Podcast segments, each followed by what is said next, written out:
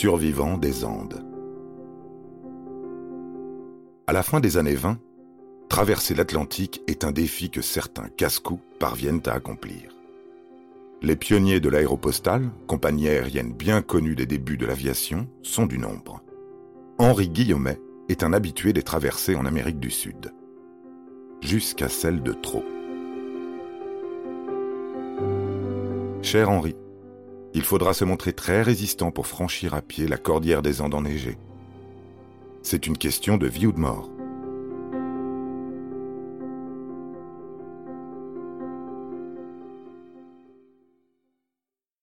Depuis 1929, Henri Guillaumet survole régulièrement les Andes, malgré les difficultés climatiques.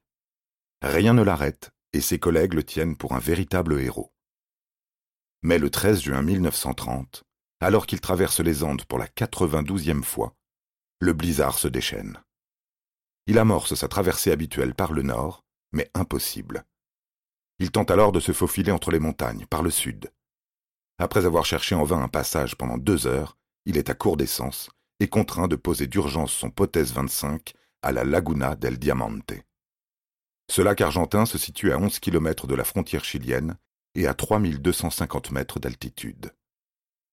Guillaumet reste deux jours à attendre les secours, blotti entre ses sacs de courrier et enveloppé dans son parachute. Puis il passe à l'action.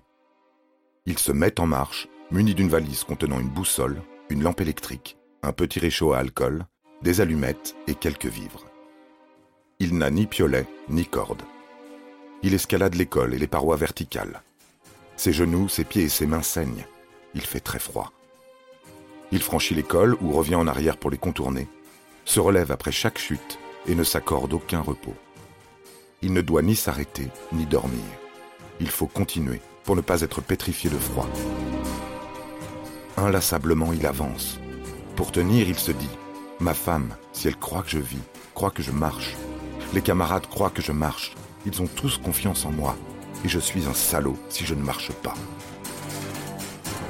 Alors il marche marche et marche encore pendant cinq jours et quatre nuits, jusqu'à ce que sa route croise celle de Juan Gualberto Garcia, petit berger des Andes, sept jours après son atterrissage forcé et à 60 km de son avion.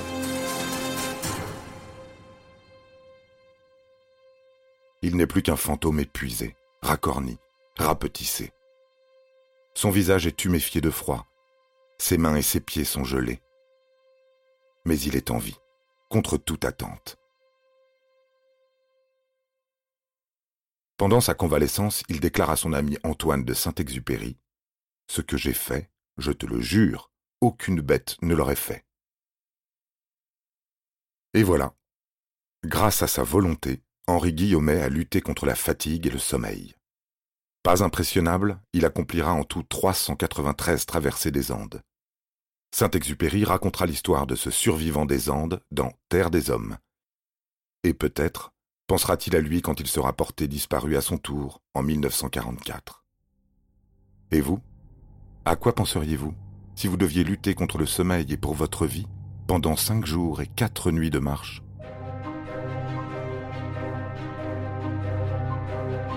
Vous avez aimé cet épisode? N'hésitez pas à le commenter, à le partager et à le noter. À bientôt pour de nouvelles histoires. Studio Minuit, créateur de podcasts addictifs.